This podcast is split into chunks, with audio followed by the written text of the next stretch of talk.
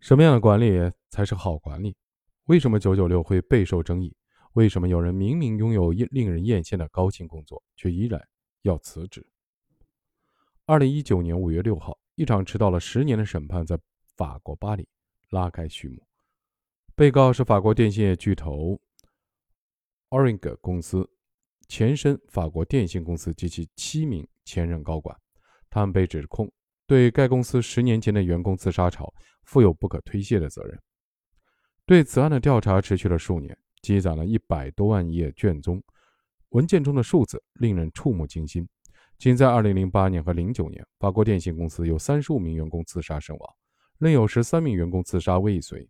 一个全新的名词就此诞生：职场精神骚扰，又被称为心理骚扰。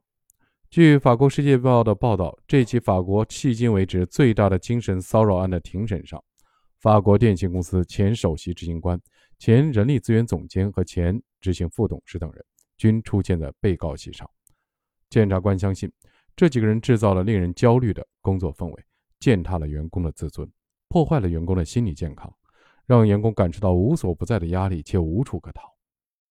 是这种畸形的工作氛围，最终酿成了悲剧。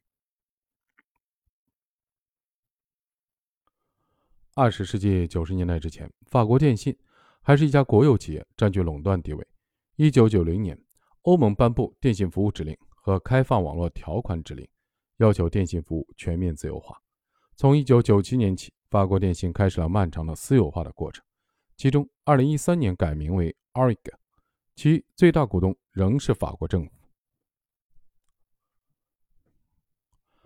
隆巴德担任首席执行官时，法国电信公司有十万名员工。为了进一步提高股价，获取更大的利益，隆巴德打算降低企业的运营成本，声称要削减一百五十亿欧元的成本。他没有采用组织变革、生产流程革命、技术创新或者管理创新等方式提高生产效率，而是选择大裁员这简单粗暴的方式。经过核算，隆巴德计划裁员两万两千人。并对至少一万名员工进行上岗再培训。法国电信大多数员工是公务员，签订的是无固定期限的劳动合同。在法国，解除这一类劳动关系的过程十分的漫长。一，撇解雇一名以上的此类员工，必须向政府汇报。为了达成裁员的目标，公司执行副董事瓦内斯出面了。瓦内斯头脑聪明，却出了名没有人情味儿。他发明了一种叫恐惧管理的方法，即。不断刺激员工的分泌肾上腺素，给他们制定无法实现的长期目标，以此逼迫他们离职。一名工会的官员说：“公司大量的裁员，部门不断的重组，人员被迫调动，工作条件不断的恶化，员工身心饱受摧残，绝望的情绪四处蔓延，员工的处境越来越糟。”为了进一步的削减劳动力的成本，针对员工的精神骚扰愈演愈烈。根据美国《纽约时报》报道。法国电信频繁调动员工的岗位，让公司不想要的员工去干下等差事，以孤立、威胁、减薪等手段逼迫他们提出辞职。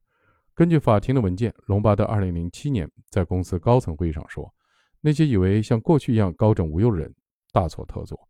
在海边晒太阳、捡贝壳的日子一去不复返。日子越来越不好过，各部门都面临调整甚至关闭，每次的变动都很难熬。”因为你必须重新学习一切。一名在法国电信公司工作了三十年的员工匿名告诉杂志《反击》的记者：“八年里，我搬了四次家，换了三个工种。当你还是二十五岁或者三十岁时，这不难；但五十岁以后就完全不同了。重重压力之下，员工的自杀潮爆发了。